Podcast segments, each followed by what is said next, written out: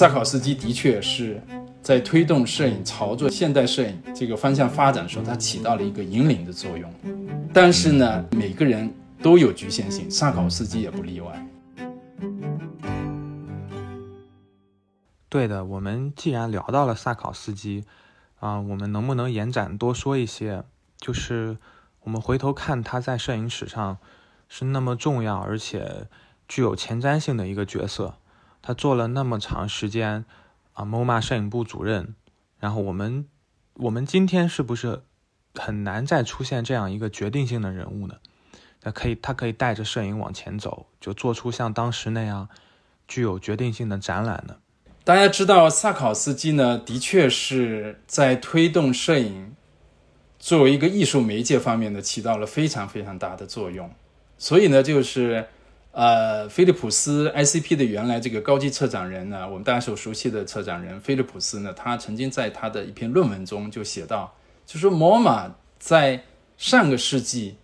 呃，应该说是六十年代、七十年代，是处在一个引领整个。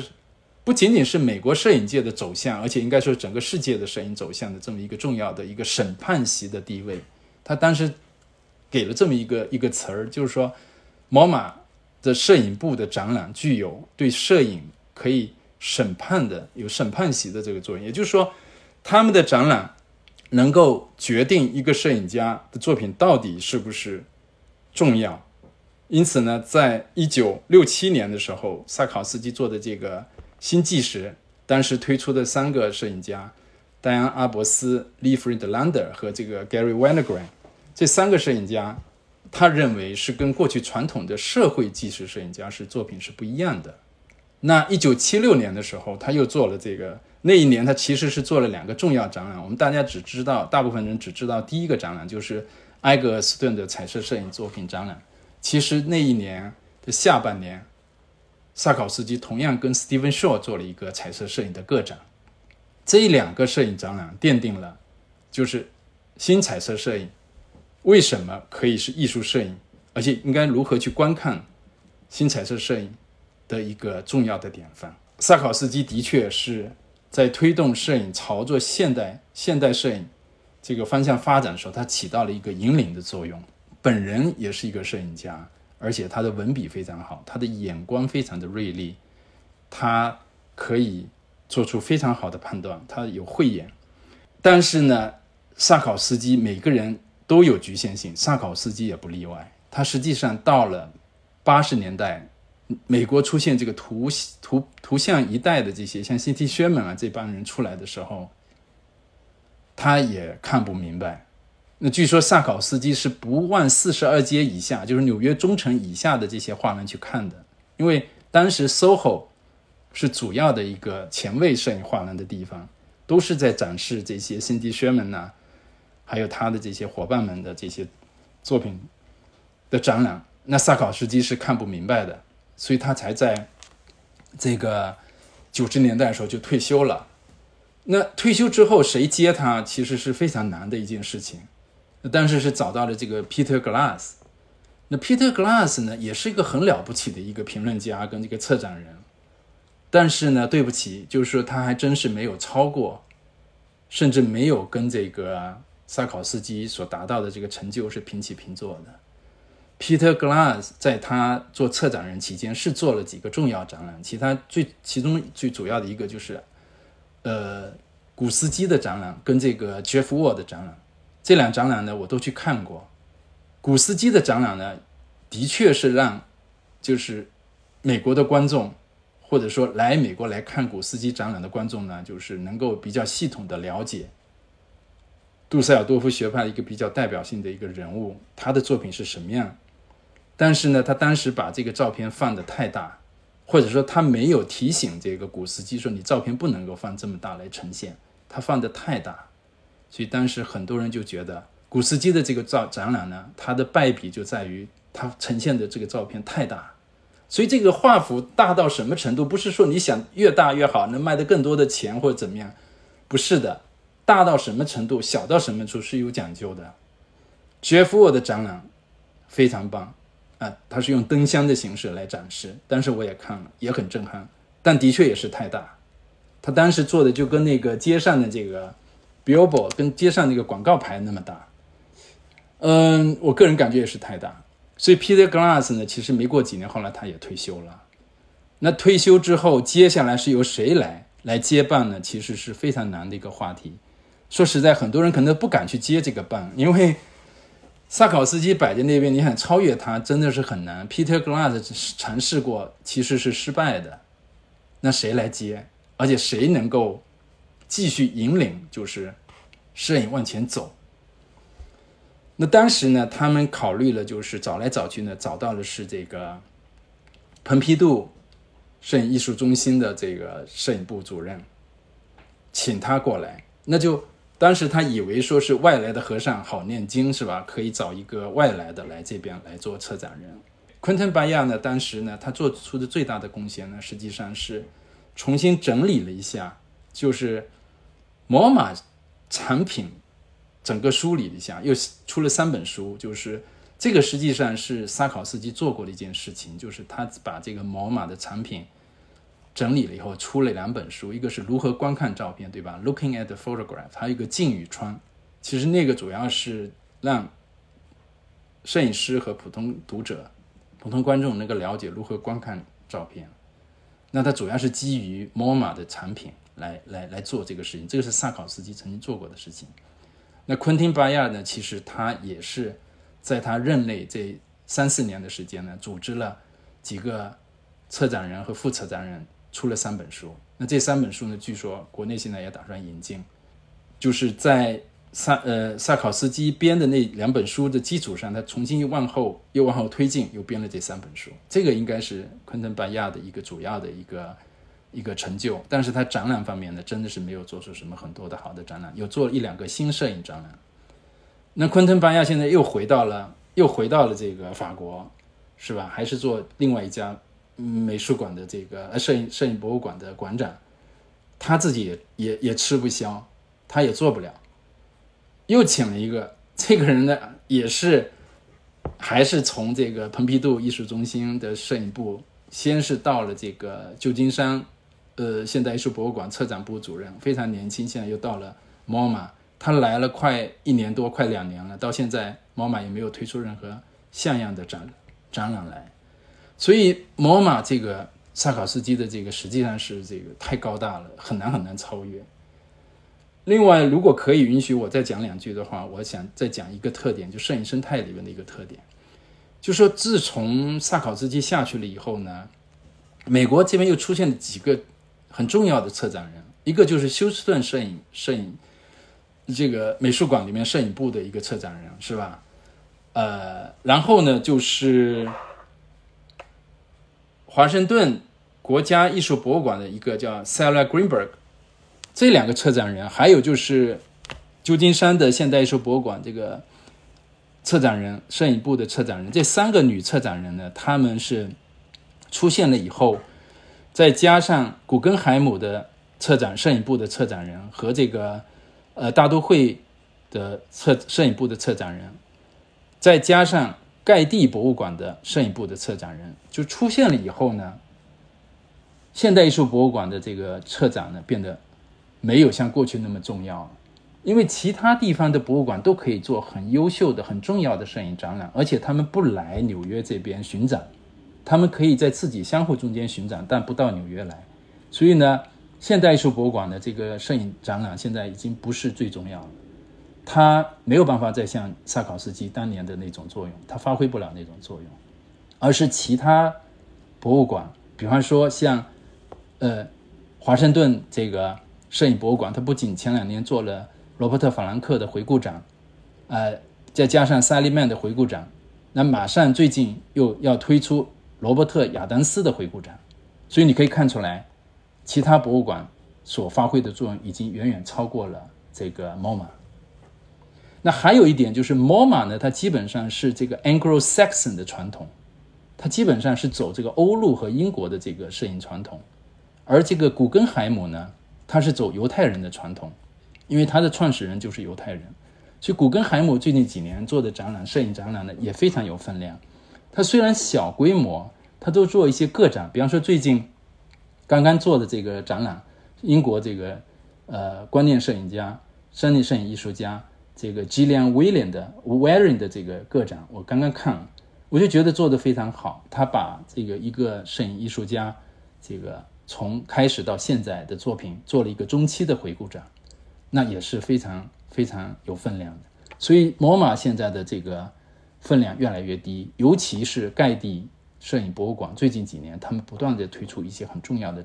摄影展览。所以，东西岸、美国东岸和西岸的一些博物馆呢，都在做一些很重要的展览。MoMA 的作用越来越低了。对，就是我，我觉得也能感受到这一点。嗯，因为美国，我觉得去了美国之后，有一点体会特别深，就是现在美国这种。高质量的摄影的展览特别的多，就是美术馆这一块的有特别多，就是别就不提这些。刚刚姜老师提到的，我想起来这个那个亚特兰大那边那个 High Museum 就做了非常多的那种非常好的这个摄影展。呃，前段时间我记得年初的时候，他们有做一个关于美国南部的这样的一个呃摄影展，我觉得质量都非常的高。然后确实就是说，当这样的一个冲击之下，就是 MoMA 的这个摄影的这种话语权，确实是在它被两两个部分在消解。我觉得有一部分是被其他很优秀的美术馆给消解，另外部分就是被画廊给消解。就是我去，比如说我是住在布鲁克林，我去曼岛，我经常不会说我第一反应先去 MoMA 看展览，我可能会先去那种画廊里面看摄影展览。就它，它不是我的一个第一第一的一个目标的选择了。即使我有这个 MoMA 的会员，就我要我我在想我要去看好看的摄影展，或者说有很多有趣的摄影展，我可能先去切尔西区看一下那些画廊的展览。嗯，这也让我想到，就是说关于 MoMA，呃，时不时或者说他在做的这个关于新摄影的这样的一个传统活动吧。就在曾经，新摄影确实。很新，就他能够非抛出非常多很厉害的人，因为我看一开始，比如说最早的一二两届，像菲利普·洛克迪克西亚，他也是耶鲁毕业的，还有另外一个也是一个耶鲁的一个摄影师，就能看到很多很有趣的摄影师。但确实这几年的新摄影的这个所谓的摩马推年轻艺术家的一个王牌栏目吧，它的这个影响力确实在迅速的在下降。包括其实您也讲到了这个。克莱门就这个法国的新的这个摄影部主任，他来摩马之后，他好像确实没有看到什么大动作，可能可能也是，我觉得美国他这套摄影系统有他自己的一套规则或者说玩法，就是即使是你法国人过来也很难，确实很难。包括上一任这个昆汀巴耶，这个我也注意到。他其实也没有做特别令人就是耳目一新的展览，就是但可惜克莱蒙在 S.F. 魔马倒是做了一些我觉得还挺不错的展览，就还蛮期待他能在纽约能做点有趣的东西出来，让我们觉得哎，确实这个魔马还是有很多摄影的这种可能性的。对，呃，你说的这个观察，我觉得是。跟我的观察基本上是类似的啊。猫马现在他们真的也是很焦虑，因为有几个重要的呃高级策展人已经离开了，呃，比方说 Sala Master 啊去了这个官圈做执行主任，那另外有一位呃高级策展人去了这个波士顿，呃，这当代艺术中心去摄影部做主任，他在那边策了挺多的展览。那新摄影这个。展览呢，其实原来是非常重要。那原来是每年有一次，后来改成两年有一次。那在疫情期间呢，它变成是线上展览。那我那次我甚至看都没有仔细看，就是没有办法像这个近距离的看原作这种展览那个效果达不到。而且他们基本上都是找这个呃呃呃助理策展人来做新新新摄影这个展览，我觉得。当然，他这个总策展人是亲自过问的啊。可是呢，我觉得现在主要主要不是策展人的问题，主要的问题是摄影的问题。就摄影，摄影现在是一种多元化的这这种状态，策展人很难。这菲利普斯也跟我说过，我也经常不断的除了采访以外，不断的跟他在交流，向他了解，就是策展人现在面临的一个问题是什么。他说，策展人跟其他评论家一样，跟我们这些摄影界其他同行一样，都整天很焦虑，就是要去去去发现，嗯，到底有哪些摄影艺术家的作品可以拿来做展览？因为现在很多摄影艺术家，他可能就像我刚才说，他可能能够出一个系列的照片，然后就没声儿了。或者就再也做不出来了。那这种对策展人他有个风险，就是他做出来这个策展的这个做展览的必须是有代表性的。就这个人你不能看错眼，你不可能看走眼。这个展览做出来以后呢，多少年之后大家回过头来说，哎，当年你做的这个展览，就像萨考斯基在做这个新纪实推出那三个摄影家，或者说是埃格斯顿和这个肖尔，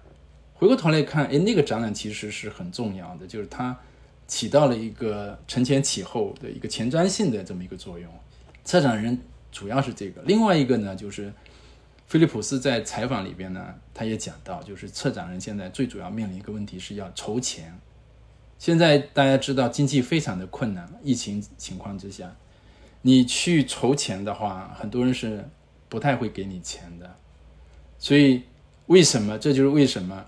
菲利普斯说，策展人还有一个重要的一个一个素质呃要求，就是你可能还要这个 MBA 的这个 这个学历。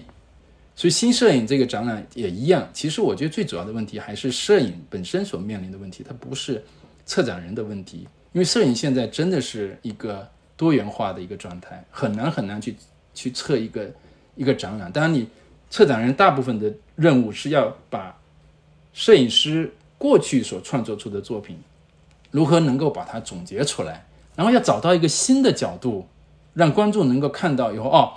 你会感觉到，哎，这个看完这个展览，我学到了一些东西，我对这个摄影师的作品又有新的了解。比方说龙辉，我相信你看过，你回来之前你看过，就是 MoMA 做了一个展览，这个当然不是现任的 Clement 做的展览，是 Master 去官圈做执行部主任之前，他花了好几年时间做的研究，然后做的这个 Dorothy 朗格。多罗西·朗格的这个展览，这个展览就特别有意思在哪里？多罗西·朗格的展览，塞考斯基在任内也做过，其他人也做过，但是这次展览他是强调文字跟摄影中间的关系，这个太重要了。因为照片刚我们我们一开开开始就讲到，照片本身是模棱两可的，它有的时候，尤其是新闻报道摄影，它必须要用同要必须要用这个图说去界定它。你才能够明白这个照片到底在讲什么，对不对？但是艺术摄影恰恰是相反，很多艺术家是摄影，他要不就是像罗伯特·法兰克一样，时间、地点就够了，他不会有这个标题。很多艺术家是无题。策展人如何要能够找到一些摄影艺术家的作品，它本身是能够指向性的，然后策展人能够通过他的研究。学术研究以后，把它归纳出来，呈现给观众，这个是策展人所要面临的一个任务。对，就是您您讲到这个兰格，我我想起来，就是当时，呃，我们都知道，呃，兰他拍的那张照片就是呃移民母亲那张照片，然后其实他的这个标题的演变就很有意思，就讲到个文字与图像之间的关系，因为一开始这个那张照片在《纽约时报》刊登的时候。标题是呃一位贫苦的母亲，就是美国这个公共事业振兴署帮助的人。然后一九四零年，MoMA 做了那个展览，展了这张照片。他们当时的标题叫做呃加州的栽豆工家庭。然后到最后面这个人类大家庭五几年的时候，才慢慢慢慢变成了一个移民母亲，然后她变成了一个。母爱的一个象征，就他一开始只是一个贫穷的母亲，然后只是一个栽豆工家庭，最后面成为一个母爱，就是说他他可能完全违背，或者说兰格很难掌握自己的照片了，就他这个语境发生了一个很大的变化。就兰格在拍这张照片的时候，他可能不是想这个问题，但是因为有不同的文字的解读，就简简单单来说，就是一个标题。就让这个作品的语义发生了一个极大的一个变化，其实也是让我们去思考这种摄影它很难的地方，但可能这也是摄影有趣的地方吧。就是我们身处其中会觉得这样的语义的一种多元化其实特别有趣。然后我我想起来，我们一个呃也有毕业的一个学姐就那个 Sam Contiers，就是他去重新去把这个兰格的这个文献进行了这个嗯分析、扫描、去研究。当时 MoMA 也展览了，然后那个 Mac 也出了一本画册。确实，他的这个整理让我们看到了另外一面的兰格，就是不曾在主流的这种摄影史叙事当中的一个兰格。原来兰格还拍过那么多不是苦大仇深的照片，因为在我印象中，兰格拍了好多苦大仇深的照片。现在才觉得兰格拍了那么多非常有趣的，甚至说，呃，可能就是无聊的照片，但现在看来会觉得特别的有趣。就他其实是一个非常。多元的一个摄影师，呃，这就是为什么我们刚才谈到苏珊梅塞拉斯，他在对他自己的照片，他一定要去掌控，就怎么用，怎么去解读它。当然，解读是不很难去去掌控，可是它至少它在文字上，就是这个图说，它不能够让编辑来随便来改，它要自己来把握，是吧？刚才说这个。移民母亲或者移徙母亲可能是更准确的，因为这个这个妇女她并不是移民，她是美国人，她是移徙工，她实际上是就是临时工，就像我们过去中国的盲流一样的，所以国内是翻成这个移民母亲是是不对的，她是移徙母亲 migrant，她不是 immigrant，她是 migrant mother，所以她是移徙母亲。我记得我们最早应该是在 Attic Source 的这个一个嗯 ins 上面，他曾经分享过，因为他以前在。在打工吧，在美术馆，然后有机会去修复这个底片，然后他才看到，他说他以前从来没有注意到这个细节，就是那个右下角的那个手那个地方被 PS 掉，在他接触到这个底片印象的时候，他才发现，哎，怎么跟印象中的这个这张照片是不一样的？这也是摄影很有趣的地方，因为它看起来就是真的，让我们没有不会那么的去。提出那个问题，我觉得这个就是，就是杰夫沃尔曾经在这个 S M S F MoMA 做一个讲座，就是关于沃开文斯和他照片的时候，他说，呃，只有当我们面对照片这个媒介的时候，我们才会提问这张照片是真的吗？当我们去聊戏剧、聊电影、聊小说的时候，我们的第一反应不会是问这是真的吗？但是当我们在讨论照片的时候，我们第一反应就是这是真的吗？我觉得这个真的是摄影它很有趣，甚至是很本源的一个东西。嗯，与其去总想掩盖它，我觉得不如去拥抱这个特质。对，的，我觉得这个话题也是很重要。就是摄影为什么呃是观众看了以后会问这张照片是不是真的？就是因为摄影跟绘画这两个媒介中最大的一个差异，就是摄影跟现实世界中它有一个紧密的关系，是吧？所以才会说罗兰巴特说摄影，呃，是这个呃现实世界的一个痕迹，或者说是苏珊桑塔格说说摄影是现实世界的一个复刻，是吧？呃。但实际上呢，真正来说呢，摄影它不完全，它不绝对不可能是完全的真实，百分之百的真实，它肯定只是那个瞬间中的真实。就摄影师他在拍摄的外部世界的时候，那个瞬间可能相对来说是一个真实的。即使如此呢，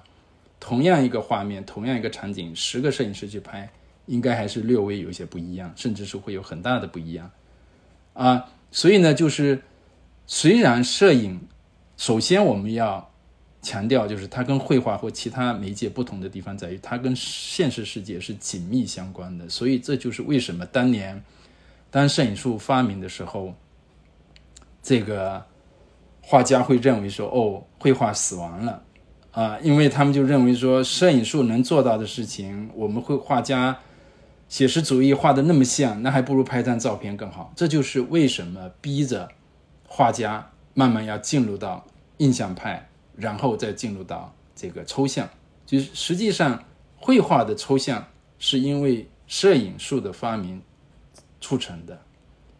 但是呢，现在是不是绘画又开始促进摄影进一步的也要去抽象，或者也要去虚构？其实，真实与虚构这个问题呢，不是一个问题。任何艺术。小说也好，戏剧也好，就像刚才荣辉说的，杰夫沃提出这个问题，都在真实与虚构这个是一个永恒的主题，多少年以后，艺术家都要都会去探讨。但是有一点呢，又是很重要的，就当我们这个艺摄影艺术进入到当代艺术的时候，的确像我们刚才前面说的，可以用 Adobe Photoshop，甚至是人工智能去创造影像。可是呢，有一个问题很重要。咱们这个用 Adobe Photoshop 创造出来的影像可以是天马行空的吗？可以是像，就是达利当年做的这种，呃，超现实主义的这种影像呈现出来，然后你就觉得它是很好的艺术作品吗？还是说，即使你用 Adobe Photoshop 或者人工智能在创造影像的时候，你仍然还得要跟现实世界中保持这个紧密的关系？这就是为什么，你即使有了 Adobe Photoshop，你随便做出来这个影像，并不能够就能算作你的艺术作品，就是因为它跟绘画不一样。绘画画家可以在一个白色的画布上面，他随便怎么画，根据他的想法去画，那个是站得住脚。只是说这个作品好还是不够好。当然，摄影也一样，你也可以用 Adobe Photoshop 去随便涂抹，然后你做出一个作品。但是最主要的一个关系，我相信，摄影艺术家不管用什么手段做出来的作品，如果你输出在相纸上的话，你呈现出来的作品还是要跟现实世界中有一定的关系。这就是为什么 Lucas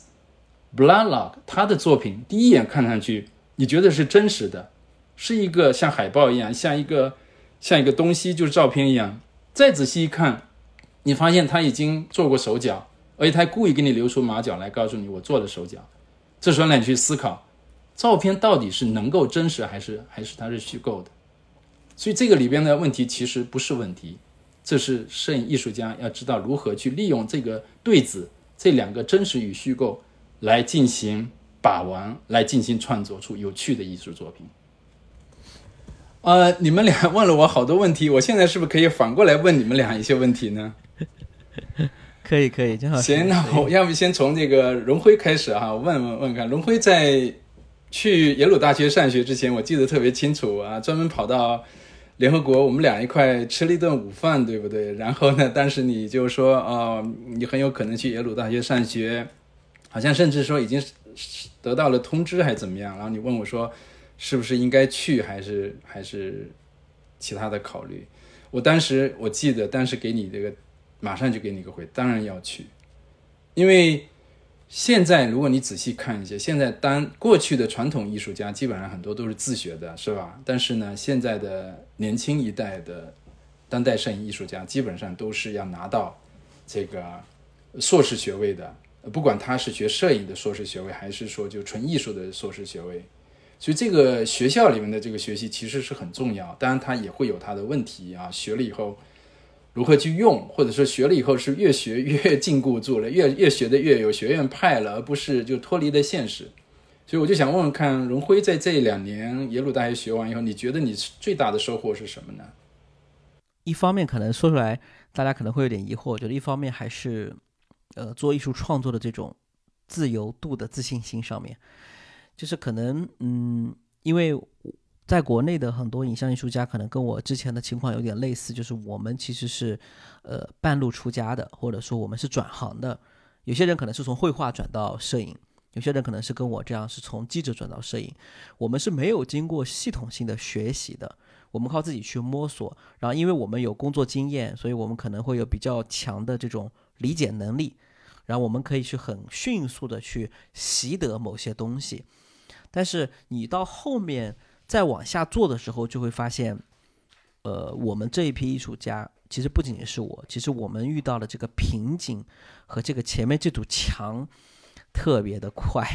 就是说你可能很快能够获奖啊，可以，呃，好像可以出道，但是你发现你再往下走，想做的更深，或者说对摄影这个媒介理解的更透彻，其实这里面还是有一道坎在这里。这道坎倒不是说你一定要去，呃，也有去读 MFA，而是说你需要有这样的一个氛围，一群人大家都在讨论，严肃的讨论摄影，然后不断的有人在对你提问，就是我们说的做 critique，在美国这个教育当中的很重要的一个环节。那我觉得这个 critique 这个环节对我的这个成长是帮助最大的。就是这个这个帮助从我面试的时候就开始，因为面试的时候，呃，最后一轮面试的时候，我们是要去现场，然后把你的作品打印出来带过去，然后有四个老师和十个上一届的学生坐在这个长条凳那个长桌子上，你一个人坐在前面，然后有十四个人来面试你。从这里开始到后面的 critic，每次都是五到十个老师。然后还有旁听的二三十位学生和其他的艺术家，就这样的一种氛围，即使是我有工作经验，都依然很难应付这样的一个场景。他们的这种提问是事无巨细的，回到了最最原始的一个状态，甚至简单到你为什么要用黑白，对不对？就是你这个尺寸是怎么决定的？这个其实也是涉及到了刚刚我们姜老师其实聊到的很多话题，比如说尺寸、照片尺寸的大小，对于摄影的这个发展其实很重要。所以我们要决定每一张照片的这个大小究竟是怎么去考量的。就这种很多的细节，其实在国内的影像艺术创作里面，包括到现在，我觉得很多人其实都是没有解决的。我我们开玩笑说，你照片的大小可能是由这个输出公司的这个员工说，哎，你这个可以放大到多大，你就可以做。然后你说你墙面布置的这个好看的程度是决定于当天这个刷墙工人和这个挂照片的这个师傅，他说，哎，这个就把你挂这么高吧，差不多就得了。就他的这个专业度的这个严谨度是不匹配的。我觉得去了美国之后，这一套训练是我重新去思考的，特别是包括后面去。呃，看展览，因为我们有一门课就是美术馆的这个策展人来上课的，所以我们要去看展览。从这个方面，我觉得是特别有帮助。另外还有一个帮助就是，我觉得，嗯，是到了那边之后的一些创作。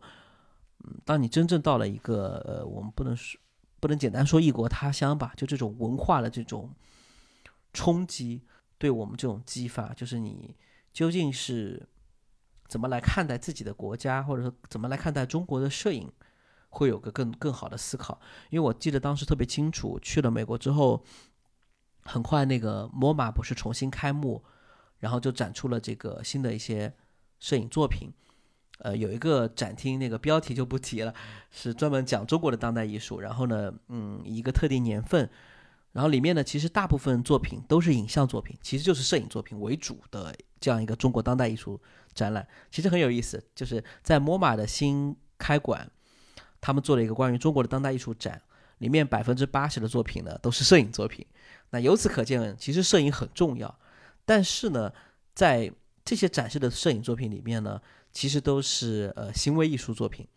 就是呃那一批中国非常厉害的行为艺术家，他们把影像或者说摄影作为一个记录的媒介，然后把它呈现出来。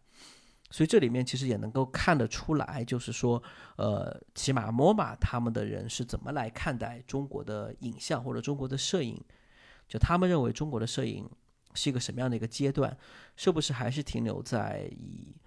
记录行为摄影这样一个阶段？还是说中国的摄影师也在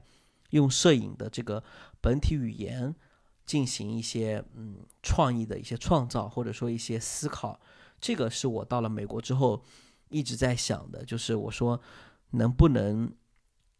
撕掉东方性和政治性这两个标签？就这个是我自己呃简单的去定义的，其实不能这么去定义的。但是就是从从我个人来说，就是提醒自己，就是说去掉东方性和政治性这两个标签之后，我的摄影是否还有存在的可能性？这个是一直困惑或者说在我脑海中在思考的一个。东西，那反过来的一个结论就是说，我能用摄影做什么？就是摄影的这种普遍性的，我们认为世界性的这样的一种艺术语言，我就用这个摄影的语言来跟大家交流，我能够给大家带来什么作品？这个其实是我这两年的一个思考。行，那个我觉得荣辉刚才跟我们大家分享这一点，这些心得真的很重要啊，也是他一直上学以后的思考的问题。其实归到最后，这个问题是最关键的，就是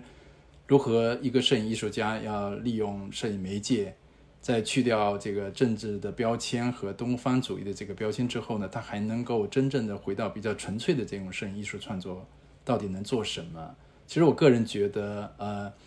呃，耶鲁大学摄影系或者摄影学院的最早的一个创始人 Walker Evans 呢，就已经给你做了回答。因为 Walker Evans 如你所知呢，就是他当时是作为美国这个这个就是农垦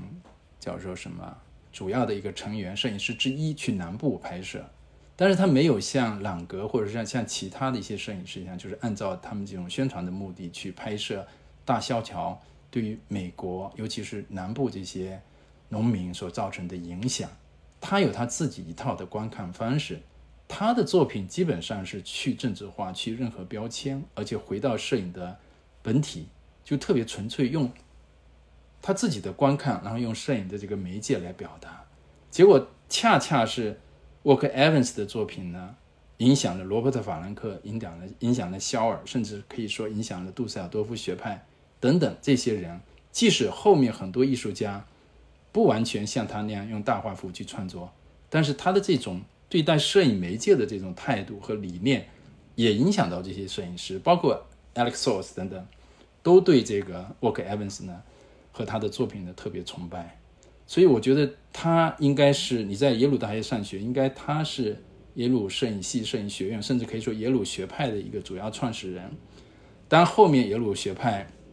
是不是按照 Walker Evans 这种路子去走，我们不敢说，我们可以再探讨。可是我觉得他应该可以回答你的问题。那么我能不能够问问杨坤也问一个一个问题，就是杨坤好像是到英国留学是吧？然后又也有机会到到纽约。这个马格南实习过，那你觉得你去英国学学习，你最大的收获是什么？然后到马格南那边实习又有什么样的一个不同的收获呢？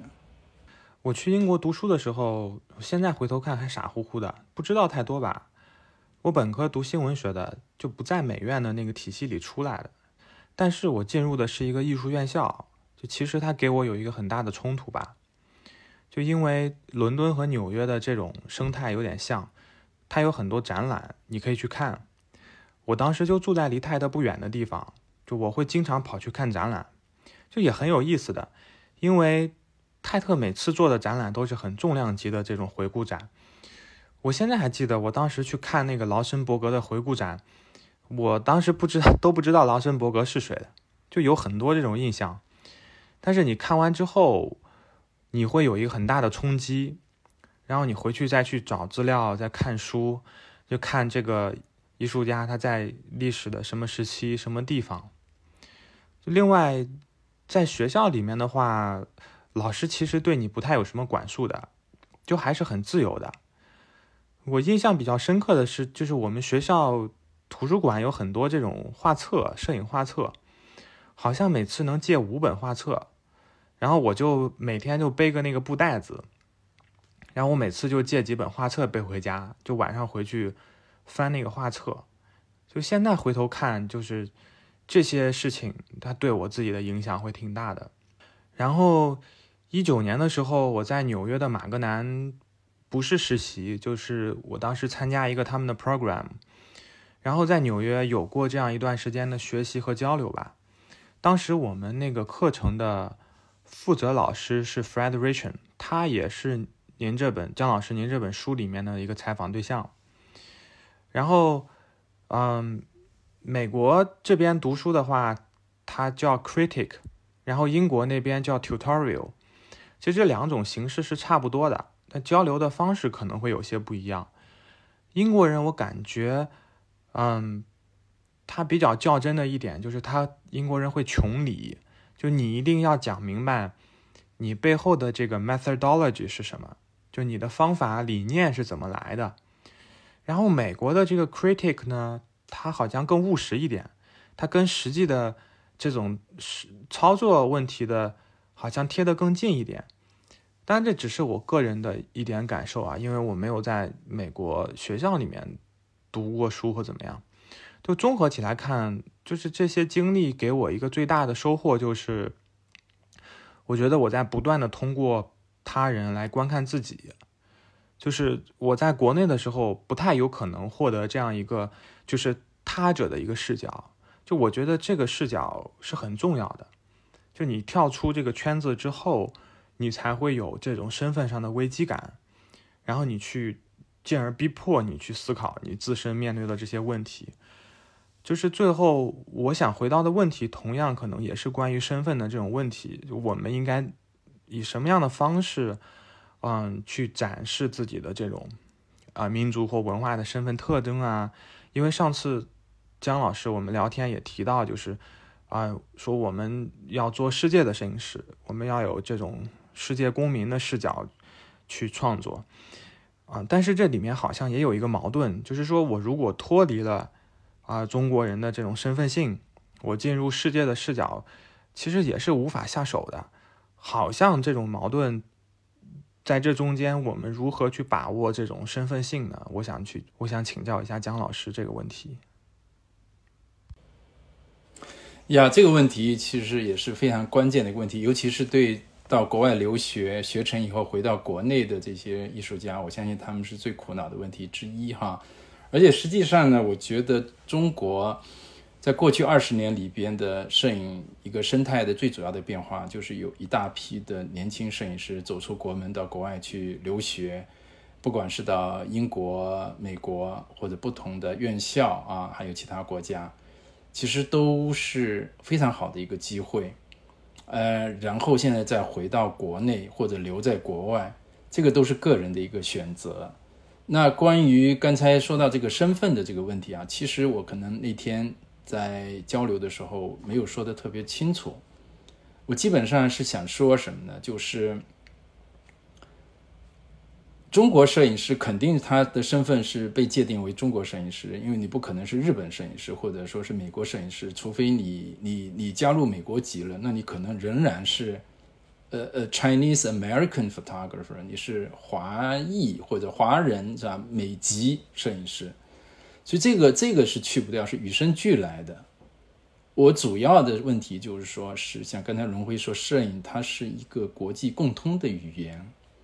那么我们如何能够用国际共通的语言或者形式或者媒介去讲述我们中国的故事？那这个故事呢，不仅仅中国观众能够理解，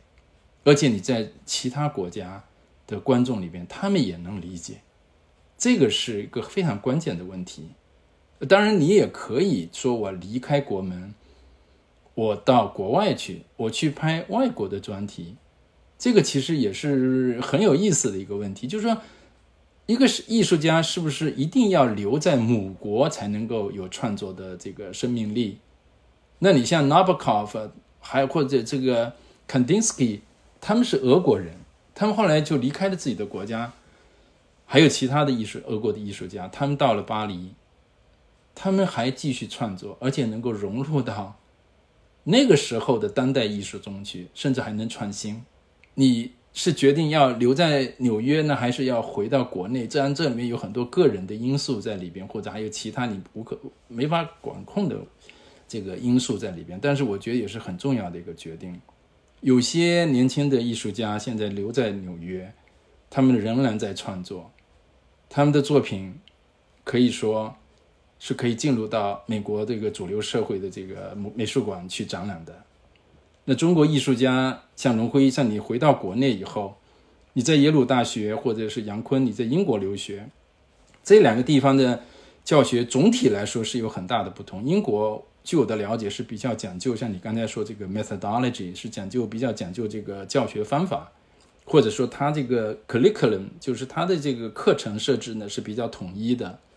美国的教学最大的一个特点就是说，同样一门课，它是每个教授来教的话都是不一样的，用的教材也不一样，教学方法也不一样，所以呢，它是比较比较自由、比较开放的。所以这我没有说这两个哪个好哪个不好，我只是说不同。那么学完以后，你现在如果决定回国，那你落地是不是还能够创作出更有趣的作品，或者说还能够创作有后继力？就我们刚才谈谈到的这个问题。那这个作品呢，是说仅仅是给中国观众看呢，还是说你的这个在中国回到国内，中国创作这个作品拿到纽约、拿到伦敦，其他国家的观众看了以后，产也能够产生共鸣。我是指这个，是指就是说，